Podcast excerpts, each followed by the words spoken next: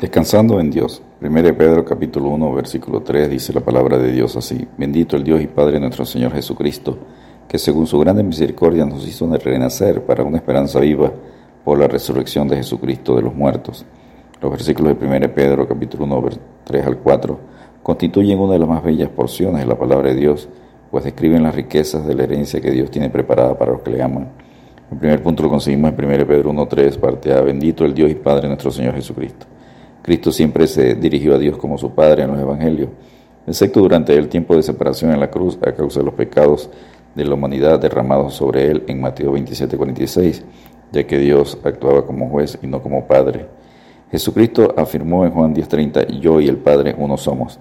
De este modo, Cristo afirmó ser de la misma naturaleza, ser o esencia que el Padre, como lo enseña en Juan 5:17, Juan 10:29 al 39 Juan 14, 6 y 11, 2 Corintios 1, 3, Efesios 1, 3 y 17, Colosenses 1, 15, 2 Juan 1, 3 y Hebreos 1 del 1 al 3. Colosenses 1, 15 dice, Él, Jesucristo, es la imagen del Dios invisible, el primogénito, el principal de toda creación. En Hebreos 1, 3 dice, el cual, siendo el resplandor de su gloria y la imagen misma de su sustancia, y quien sustenta todas las cosas con la palabra de su poder, habiendo efectuado la purificación de nuestros pecados por medio de sí mismo, se sentó a la diestra de la majestad en las alturas.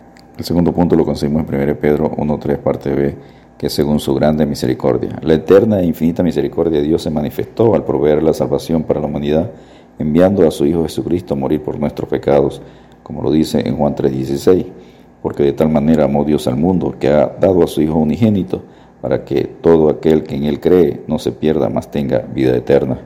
El tercer punto lo conseguimos en 1 Pedro 1, versículo 3, parte C, nos hizo renacer.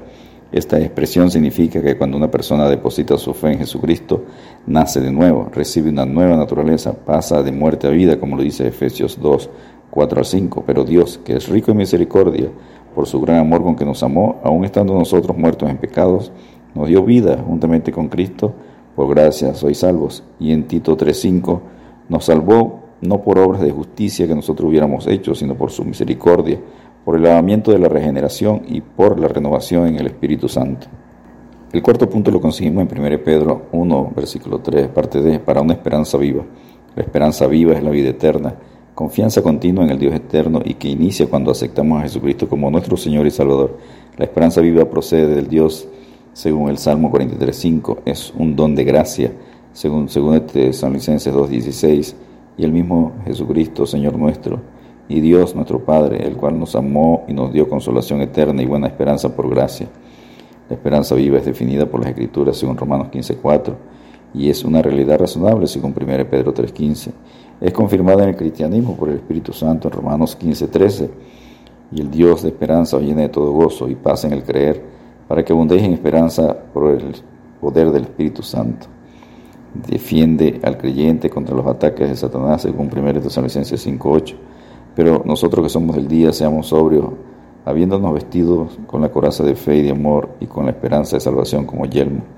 Pedro llama viva esta esperanza porque no es una ilusión muerta o un engaño, sino segura, que es verdad, no avergüenza, sino que sostiene y nos dirige a la vida eterna, según Romanos 5.5. Y la esperanza no avergüenza porque el amor de Dios ha sido derramado en nuestros corazones por el Espíritu Santo que nos fue dado, y en Tito 1.2, en la esperanza de la vida eterna, la cual Dios, que no miente, prometió desde, antes del principio de los siglos. El quinto y último punto lo conseguimos en 1 Pedro 1.3, parte E, por la resurrección de Jesucristo de los muertos. La esperanza viva es asegurada por la resurrección de Jesucristo. En Juan 11.25 le dijo Jesús, yo soy la resurrección y la vida. El que cree en mí, aunque esté muerto, vivirá. En Juan 14, 19 afirmó, porque yo vivo, vosotros también viviréis. La esperanza viva produce gozo.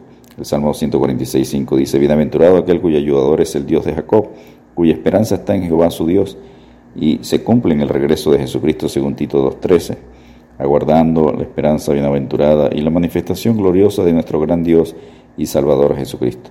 La característica de la herencia que esperamos, según 1 Pedro 1.4, para una herencia incorruptible, inmortal, incontaminada, que es pura e inaccesible, que no se deteriora, reservada en los cielos para nosotros.